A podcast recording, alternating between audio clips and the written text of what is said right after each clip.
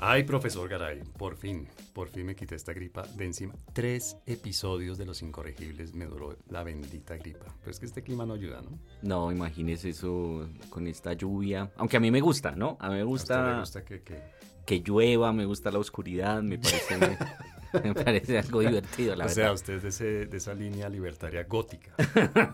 Sí. O sea, usted defiende a Bruce Wayne porque es un empresario. Eh, uy, ya. sí, mire que sí. Ve, y el vigilante, claro. Me, un- me gusta, me gusta toda un- la saga Batman, Ve, es así. ve, es bien libertaria, sí, porque finalmente es un- una persona privada, quiero decir, no estatal, que hace tareas de seguridad, Wow, ¿no? este análisis que usted ¿Se me siente? acaba de hacer de los cómics. I'm, I'm Garay. Sí. Muy bien. Pero sí, bueno, tres episodios después me pude deshacer de esta bendita gripa porque el, el clima no ayuda. Estoy hablando, como usted bien señala ahí, del clima meteorológico porque el político, que No, esto no, mejor, Ah. mejor dicho, mejor dicho, esto es... sin comentarios. Sí, Ya. Bueno, óigame, pero yo estoy muy contento ¿por qué? Cuente. porque ganamos. Finalmente ganamos unas elecciones. ¡Ganamos! Finalmente, ve usted que siempre dice que usted apoya al perdedor y no sé qué. Es- y ganamos, ¿no? Entonces no sé si quiere contarle a nuestros eh, incorregibles escuchas qué, qué, qué significa eso de que ganamos. No, pues participamos en una, en una campaña aquí interna en, en- en la universidad, en la facultad. Y ganamos, ganamos además con muchísimos votos. Arrasamos. Bien. Uy, pero Arrasamos. Lo, noto muy triunfalista. Yo estoy súper triunfalista.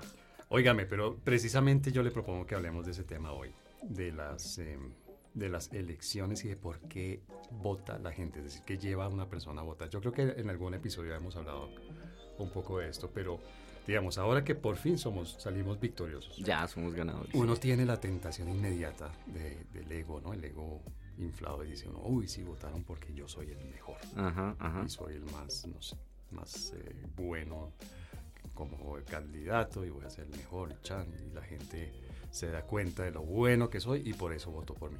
Ujú. ¿Será que eso es cierto? Mm, no creo. Y yo creo que más bien eso, deberíamos hacer como reflexiones sobre el proceso mismo de la campaña. ¿Qué, qué evocó en nosotros? ¿Qué, qué genera?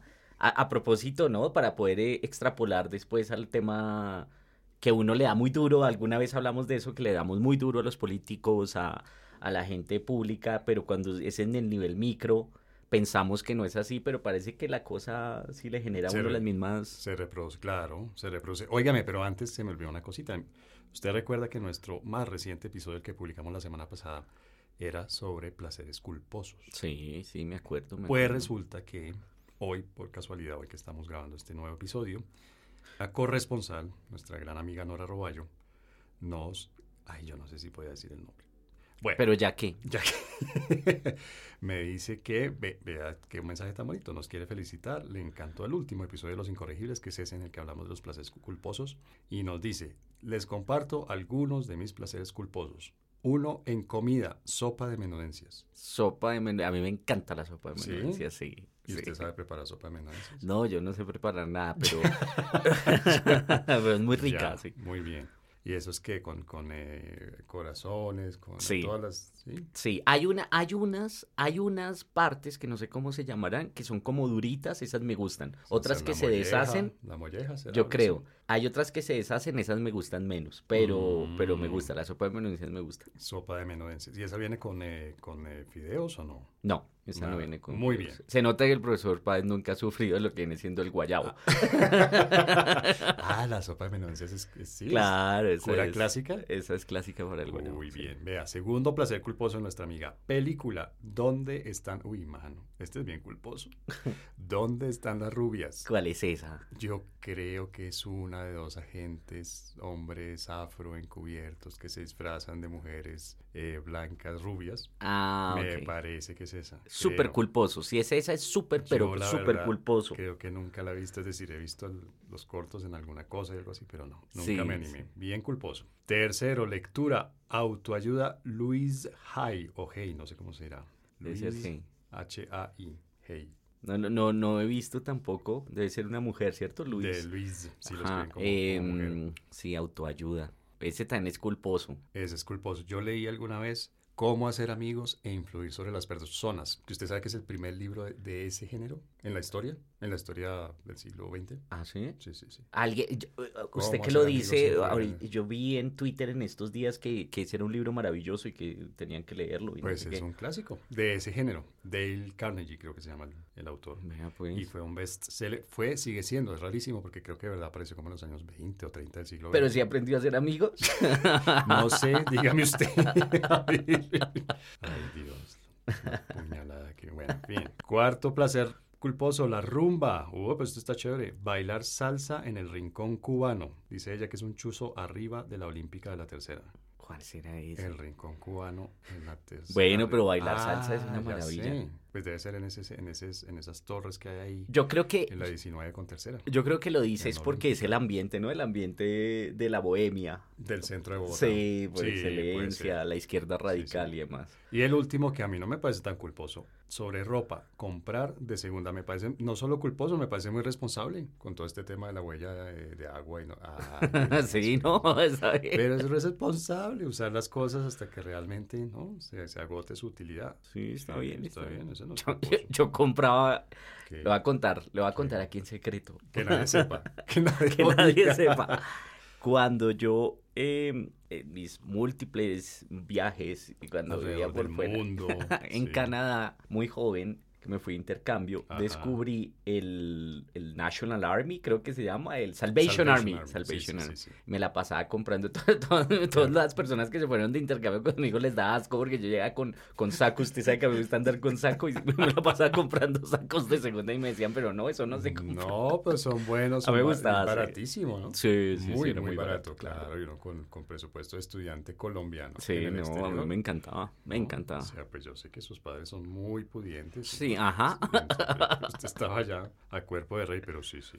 Muy bien, yo también, pero no, no en el Salvation Army, como dice usted. Eh. Sí, ¿no? ¿Saben dónde compré alguna vez una chaqueta, creo? En la Caracas con 50 más o menos. Que hay algunos almacenes, de, hay una cuadra De solo de ropa de segunda, sí, sí. sí. Yo alguna vez me metí ahí me compré una chaqueta bonita. Yo una vez vendía ahí ropa. Ah, sí, de la que trajo Pero no de la de la del Salvation. O sea, hizo, hizo el círculo completo. No, no, no. Muy bien. Bueno, entonces, haga, ¿usted por qué cree que la gente vota por alguien? No, sí. Yo creo que es empatía, ¿no? ¿Sí? Simpatía, más que empatía es simpatía. O sea, usted es simpatiquísimo, por eso votaron por usted. es, yo no sé, me sorprendió. Una- Me sorprendió, yo la verdad estoy sorprendido todavía de lo maravilloso que soy.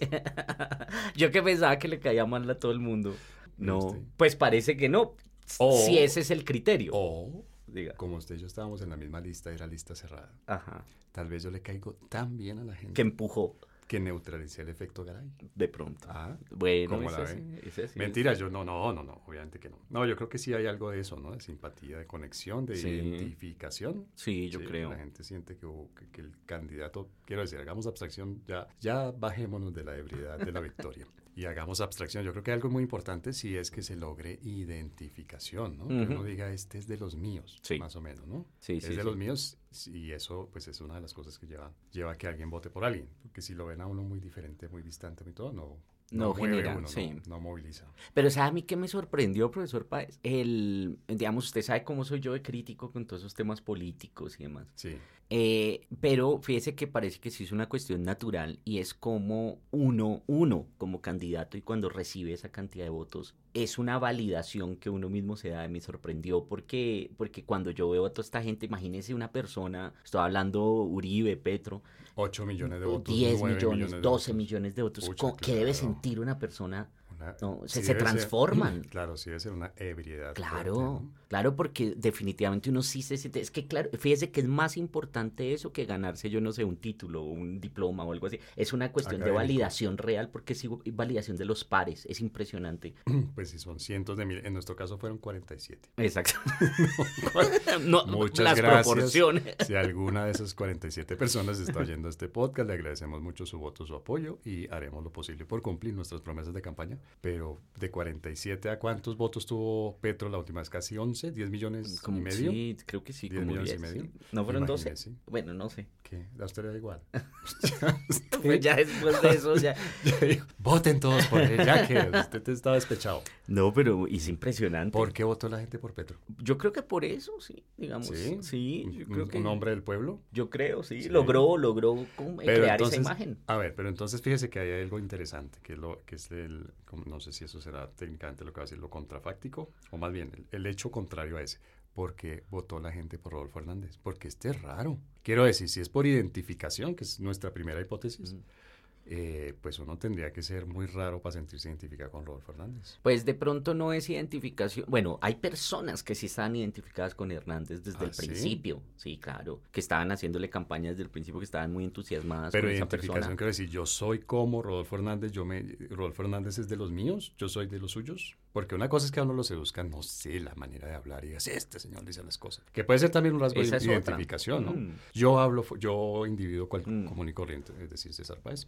Yo individuo común y corriente, hablo siempre fuerte, soy frentero, le digo las cosas a la gente en la cara. Y Rodolfo Hernández está haciendo eso. Ese puede ser un, un- un mecanismo, un punto de identificación, ¿o no? Sí, sí, también. Entonces fíjese que hay otra hipótesis, ¿cierto? De eh, que vean reflejado lo que quisieran Sí. ser de pronto, ¿no? De, eh, Ah, eso es como aspiracional, sí. llaman en el mercadeo. Ahora, fíjese que es otra forma de identificación, porque también la gente del común siente ese tipo de cosas. Yo sí puedo decir lo que quiera. Yo soy independiente, yo ta, ta. Sí, Y al y ver el- que un político lo hace, entonces se sienten identificados por ese criterio. De pronto no por los ingresos, no porque todos tengamos fiestas en yates, No. eh, no porque todos tengamos eh, cadenas de oro, pero sí de pronto es eso. Y la otra cosa también es el ruido. temor, ¿no? Tenga cuidado cuando se mueve, que, que hace ruido ahí, puro bling bling. Por mi, por mi cadena, oro, sí, con esmeraldas además. Uy, jue madre.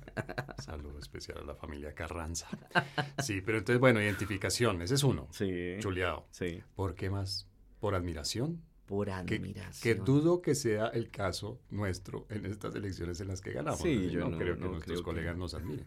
Pero, de nuevo, un saludo especial a esa inmensa masa votante de 47 profesores universitarios. ¿Admiración? ¿Admiración será? Sí, ¿no? Porque debe haber algo de eso, ¿no? Quiero decir, este es de los míos, pero tiene algo de líder.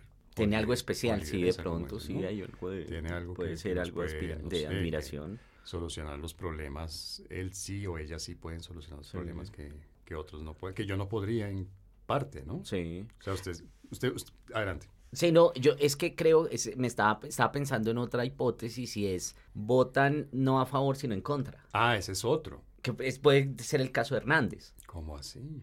Pues es que la gente estaba O sea, votando, va a revelar su voto. Ah, ok. El voto es secreto. pero no, la, la, la gente puede haber votado en favor de, o no, por Hernández, no por ser Hernández, Sí. sino por estar en contra de Petro. ¿no? Es que sí, claro que sí. Y ahí y esto se abre en dos, ¿no? En dos mm, opciones, digamos, como si fuera un árbol, un árbol de estos de, De decisión. de decisión. Vamos a ponernos estadísticos. Muy bien. ¿Qué puede ser? El voto en contra de puede ser para castigar a ese otro, que es el que llaman voto castigo, ¿verdad? Sí, Que pudo haber pasado aquí en Colombia también en, en estas elecciones presidenciales, claro. cuando la gente no votó, digamos, por Fico Gutiérrez. Era una especie de voto castigo contra, o sea, la gente que votó por Hernández, por ejemplo, creo que una parte de esos votos, por lo menos en la primera vuelta, fueron voto castigo contra el gobierno Duque. Sí, sí, ¿no? sí, sí. Contra lo que llaman el uribismo. Mm.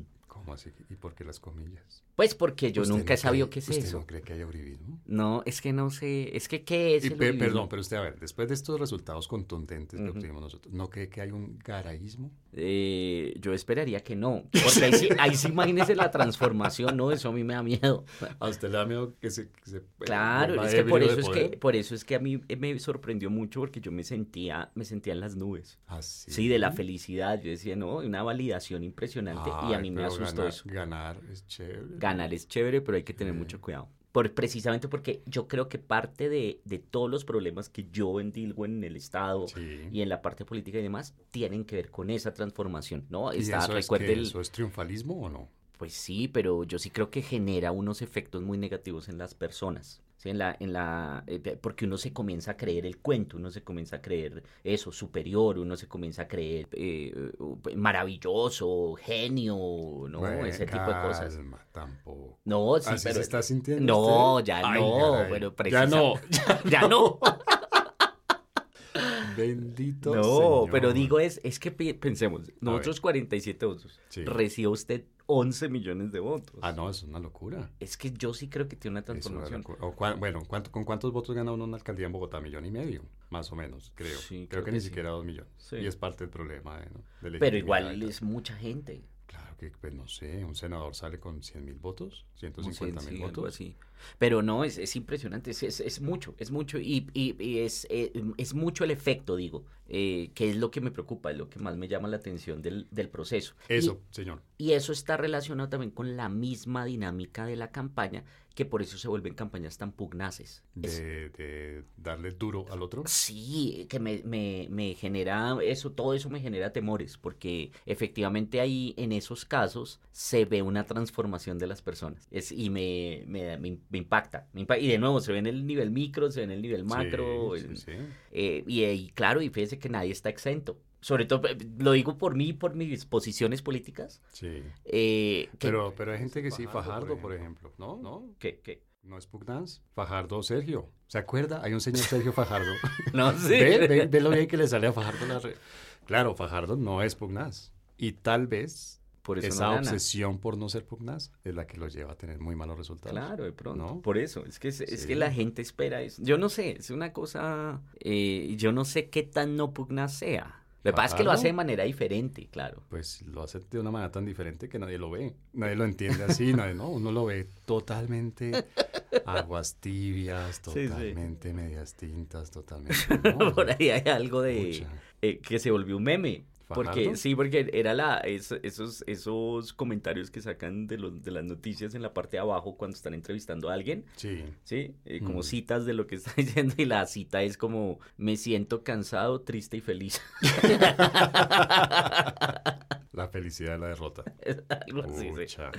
Bueno, pero pe- pe- nos desviamos, nos faltaba explorar algo. Entonces, perdón, un voto en contra es un voto castigo. Sí. Sí, la gente que O- en este momento está en el poder lo está haciendo tan mal que yo voy a votar por los que se oponen a esta gente, así yo no estoy de acuerdo con ellos.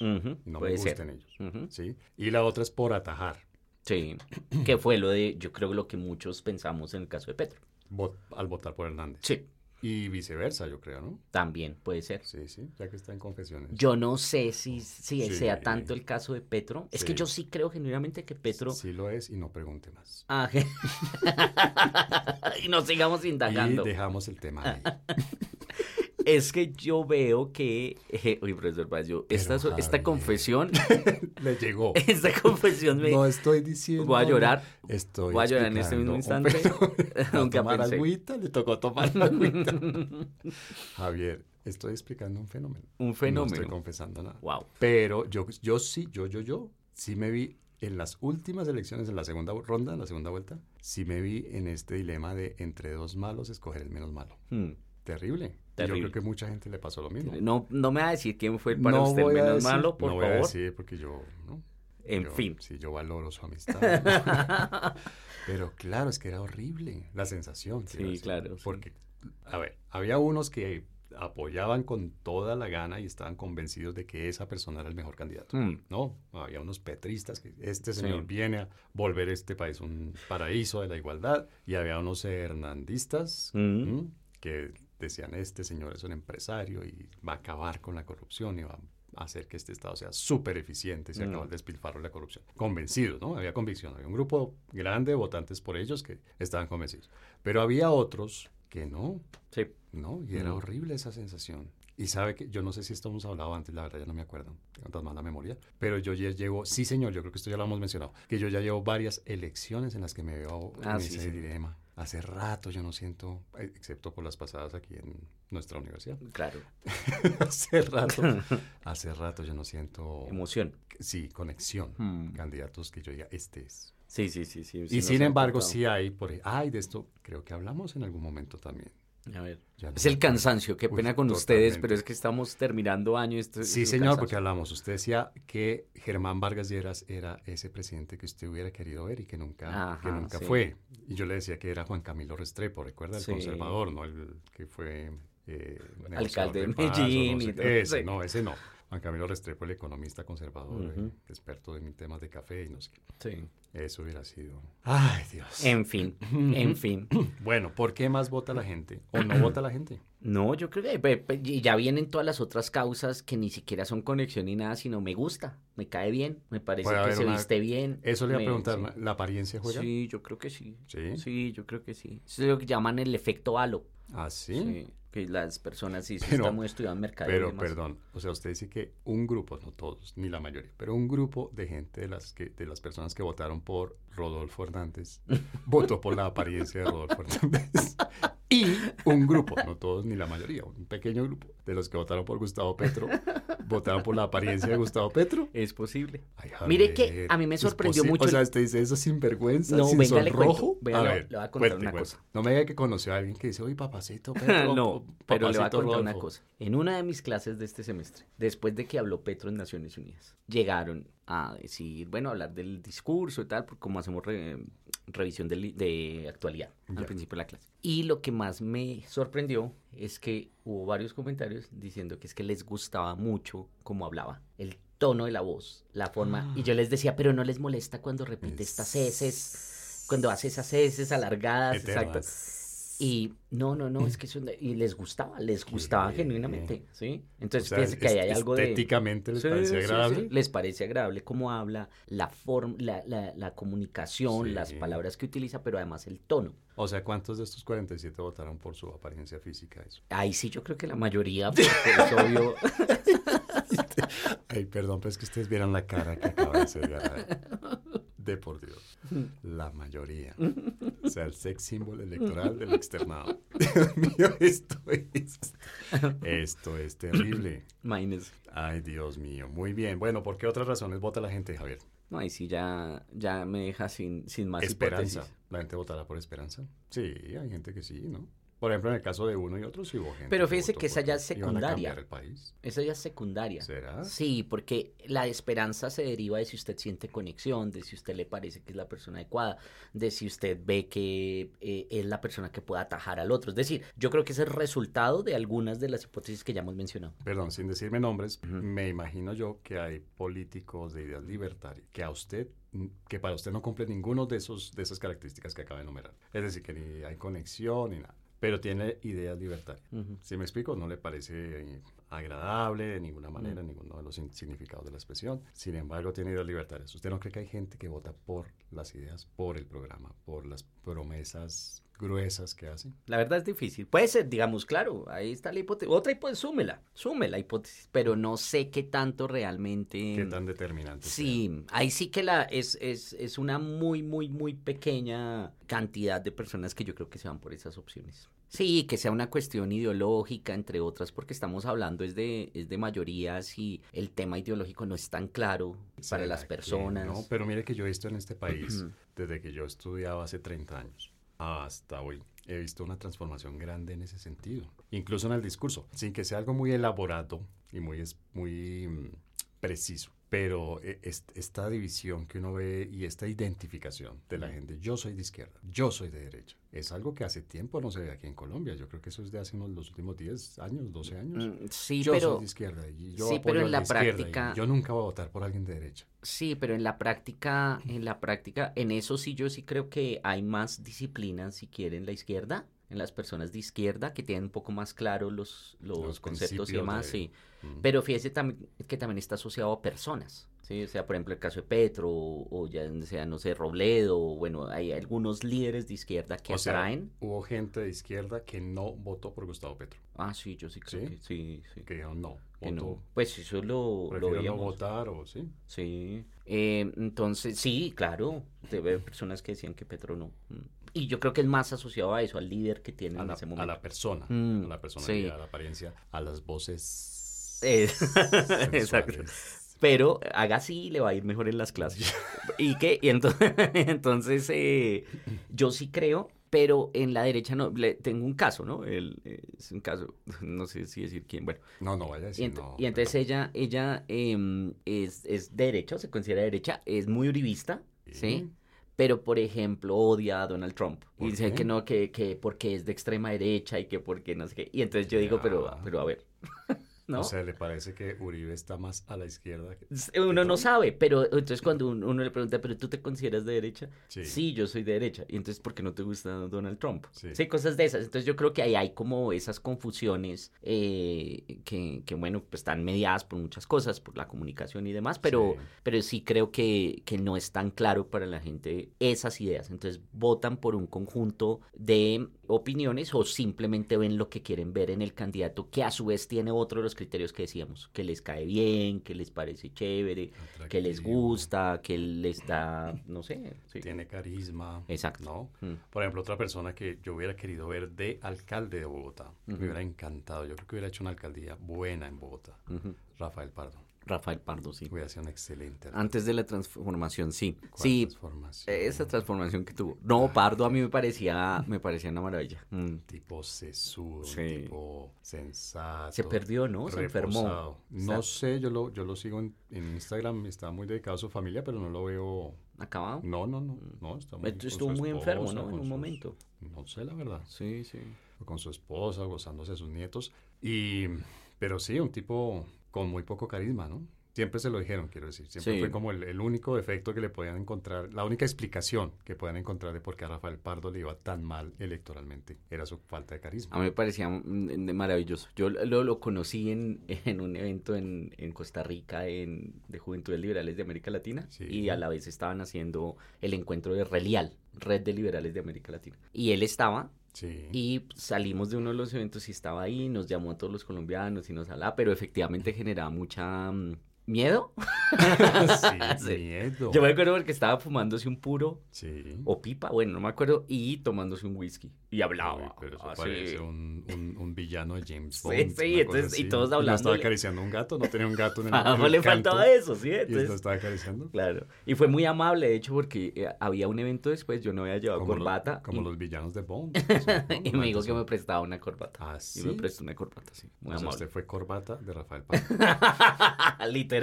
Literal. Muy bien. Óigame, pero nos, yo creo que nos queda un conjunto de razones. A ver. Son razones muy egoístas, de interés puramente personal e individual. No habrá gente que vota por este porque cree que va a obtener algo para sí mismo directamente. Ah, claro. No, no sé, un aire más puro, no, no, no. Lo que va a obtener, no sé, un cargo, un contrato, Sí, sí. eh, no sé qué más puede ser. Sí, pues de hecho es, esa sí es una causa individual, in- eh, diferente a las que hemos dicho, Eh, porque no solamente aquellos que van a obtener el contrato y el cargo directo, que son muy pocos, la verdad, pues en el círculo cercano, pero también la gente piensa en su, no, es que ese va a beneficiar a, y entonces su cargo o su profesión, Sí. es que se va a beneficiar a los agricultores, es que ese sí piensa en los maestros, es que Y yo cosa. soy maestro, o mi Exactamente. esposa o mi esposo es maestro, Y ¿sí? entonces votan por eso. mm, Porque esperan, esa es la noción del Estado botín, ¿no? Del Estado, Sí, del el Estado está para sí. beneficiarlo a uno. Sí, Mm, sí, sí. yo si creo. llegamos al poder o alguien cercano a mí llega al poder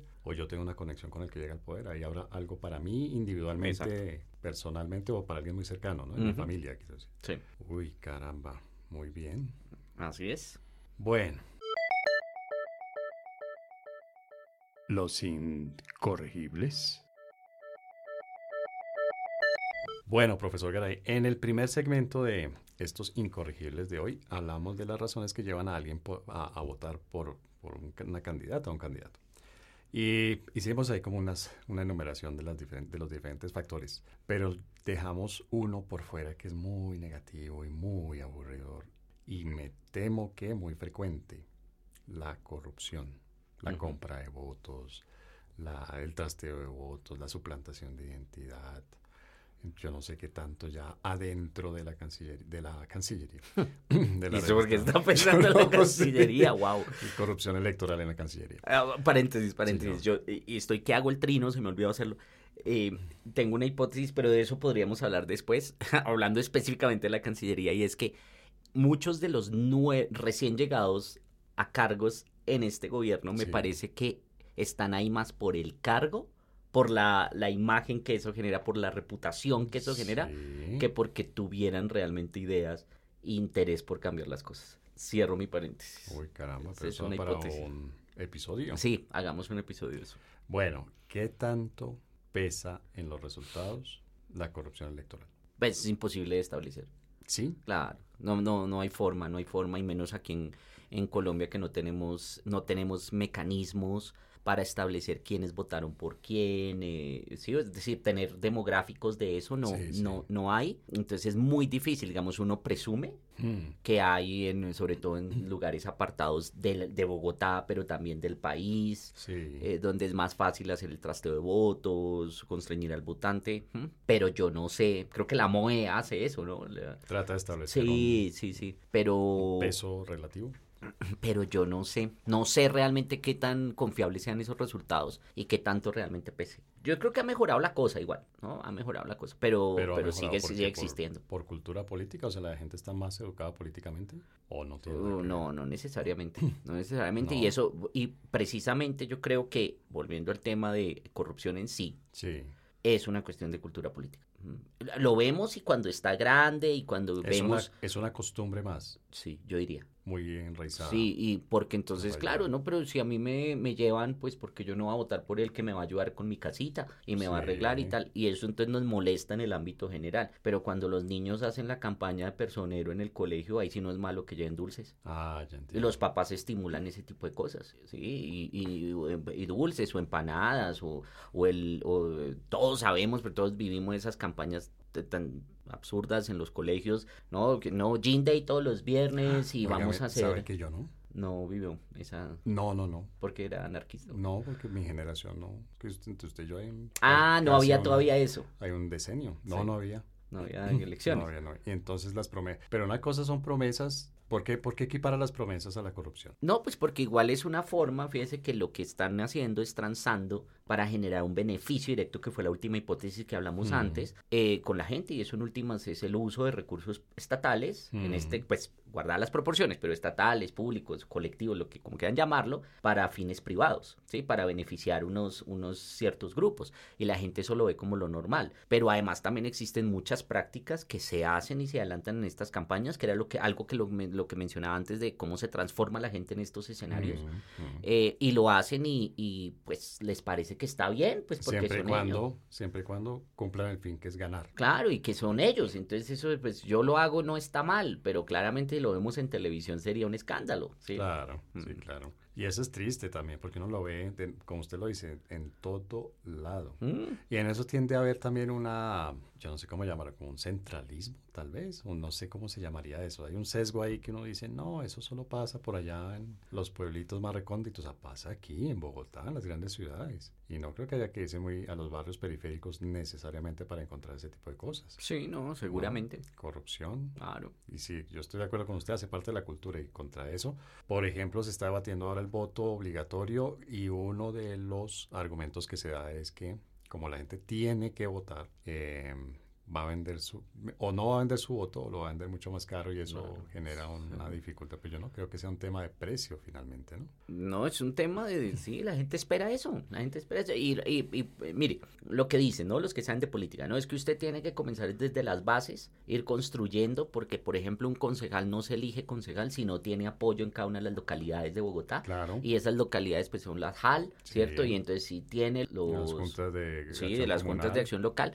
Entonces, eh, están ahí y de ahí abajo baja las juntas de acción comunal y de ahí eh, a los de los líderes de cada cuadra y no sé qué. Bueno, eso es lo mismo, son esas redes clientelistas, clientelares en, en, en Colombia que son las Sí. que generan y eso pues son prácticas que uno denominaría en abstracto. No es que eso es corrupción, pero es que así funcionan las cosas y la gente espera eso.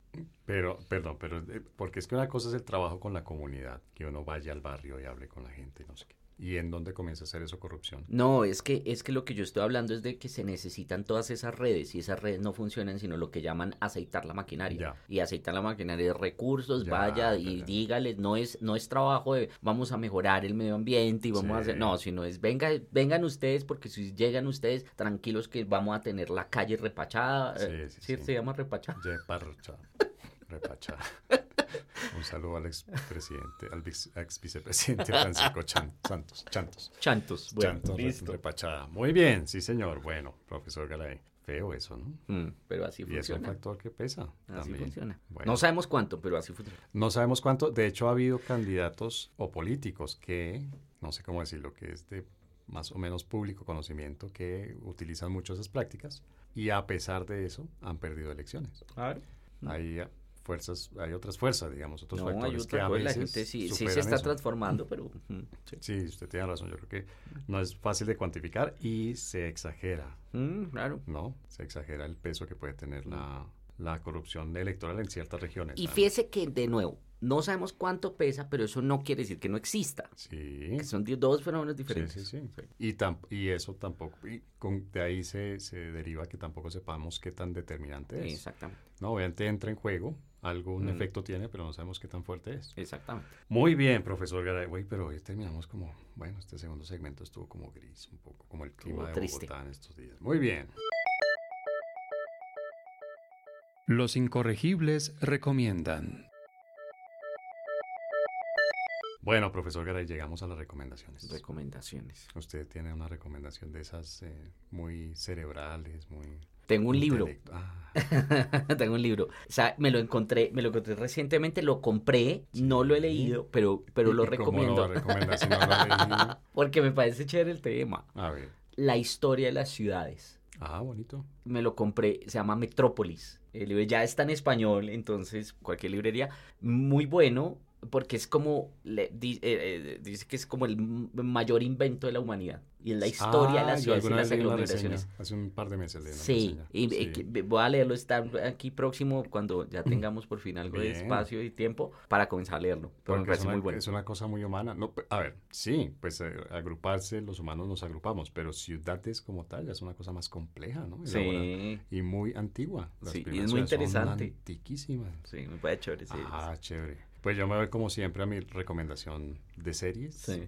eh, que es, esta es una serie basada en un gran autor de ciencia ficción, apellido Clark. Y la serie se llama The Peripherals, Los Periféricos, lo traducen en español. Muy buena serie. Yo creo que la eso es en Amazon, ¿no? Sí. Creo que Juli la está viendo y yo ahí... muy- usted le gorrea, usted a Julián, usted siempre le gorrea, le me- gorrea series a Julián. Es que yo me siento al lado a leer Ya. y, y estamos viendo la serie. ya- ya. No, es buena, muy buena, muy Sí. buena. El tema es muy bueno. La novela, la novela en la que se basa, la, la- es, es muy buena novela, digamos literariamente es muy buena, de muy buena factura. Y el, eh, la serie es muy bien hecha. La producción es muy bien hecha, los efectos especiales, la idea, manejan una cosa de viaje en el tiempo, pero en diferentes líneas temporales, bien chévere, bien interesante. Buenas actuaciones y, y sí, súper recomendada. Porque además, a mí me gusta mucho la ciencia ficción, pero Sí, sí. además encontrar buenas series de ciencia ficción no es tan fácil. No es tan fácil. Y esta, la verdad, súper recomendada. Muy bien. buena. Los incorregibles.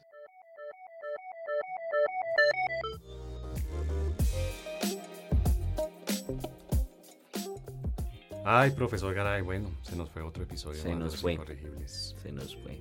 Leyendo a nuestras corresponsales. Mira, ya nos escribe la gente. Ah, ¿Ven? No solamente cuando, cuando hay votación. Sí, es El validación. efecto, el efecto de la ¿Te validación. Claro. Y así uno entiende las superestrellas. Exactamente. Imagínense cómo se vuelven, claro. Pues por eso es que usted y yo hemos cambiado tanto desde que tenemos los incorregibles. Yo ya no, yo necesito ahora solamente si voy a un hotel suite con, con y pido, ya muy, Champán, digo, una caviar. reserva sí, pero necesito que me dejen eh, champaña y que me... Caviar, ya. Sí, muy bien.